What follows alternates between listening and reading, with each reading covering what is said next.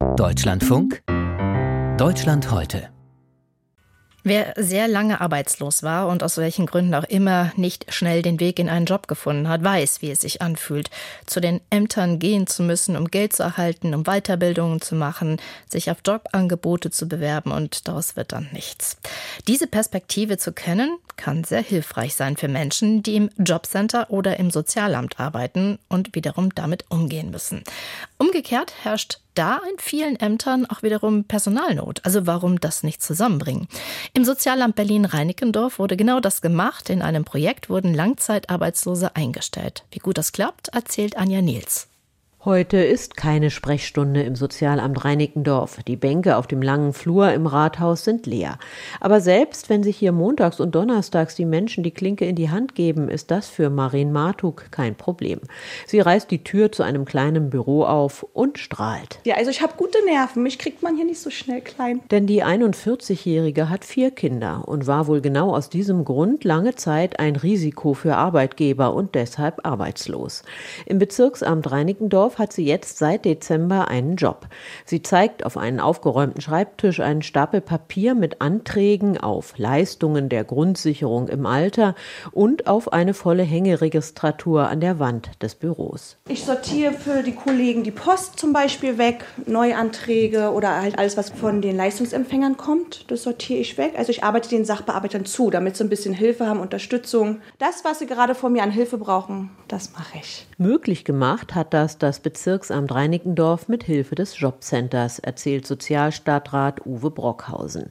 Die extreme Personalnot sei nicht mehr zu verantworten gewesen. Er betont, dass wir im Amt für Soziales ja existenzsichernde Leistungen für die Bürgerinnen und Bürger erbringen und da muss der Betrieb gewährleistet sein. Und da ist die, glaube ich, richtig gute Idee entstanden, über Arbeitsfördermaßnahmen Langzeitarbeitslose eben auch für uns zu gewinnen, die insbesondere Hilfsarbeiten durchführen, also wo sie keine große Qualifikation brauchen. Und dann ist es auch unsere Aufgabe, dafür zu sorgen, dass sie in den nächsten Jahren dann weiter qualifiziert werden. Denn die vier Langzeitarbeitslosen, die der Bezirk jetzt eingestellt hat, sollen möglichst auch bleiben.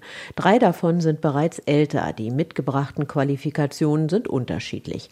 Eine bringen aber alle bereits mit. Sie kennen die andere Seite des Schreibtischs, das Gefühl, als sogenannte Leistungsempfänger auf finanzielle Hilfe angewiesen zu sein, sagt der Leiter des Sozialamts Jörg Dobczynski. Die kommen von einer anderen Seite, die wissen, wie man nicht behandelt werden möchte. Und das ist natürlich gut, weil wir natürlich dann hoffen, dass sie auch nicht so behandeln. Also das ist tatsächlich dann sehr positiv aus unserer Sicht. Und aus Marin Martuks Sicht ist das eine Selbstverständlichkeit dadurch, dass ich weiß, dass es sowohl für den Sachbearbeiter als auch als Leistungsempfänger nicht immer einfach ist. Ne? Nicht jeder möchte ja unbedingt herkommen. Manchmal ist die Situation einfach so, dass man muss. Und dann hat man halt mehr Verständnis für die Leistungsempfänger. Das würde ich auf jeden Fall sagen. Die neuen Mitarbeiterinnen und Mitarbeiter des Sozialamts bekommen den vollen Tariflohn. In den ersten zwei Jahren bezahlt ihn das Jobcenter. Ab dem dritten Jahr wird der Zuschuss Schritt für Schritt verringert, sagt David Wingert vom Jobcenter Reinickendorf, das mit dem Bezirksamt Arbeitsamt eng zusammenarbeitet. Tolles Instrument, gerade für diese Gruppe der Menschen, die schon lange aus dem Arbeitsmarkt raus sind, aber leider auch hier aufgrund auch Haushaltsmittelbeschränkungen eins, das wir uns nicht in, in größerem Umfang leisten können. Da das Jobcenter allerdings für die Geförderten das Bürgergeld einspart, kann sich das Engagement langfristig gesehen aber lohnen. Seit vier Jahren gibt es das bundesweite Förderprogramm nach 16i und e des Sozialgesetzbuches 2. 400 100 langzeitarbeitslosen Menschen hat das Jobcenter Reinickendorf auf diese Weise bereits einen Arbeitsplatz verschafft. Auch dank regelmäßiger Coachings und Gespräche im Jobcenter hätten die meisten durchgehalten.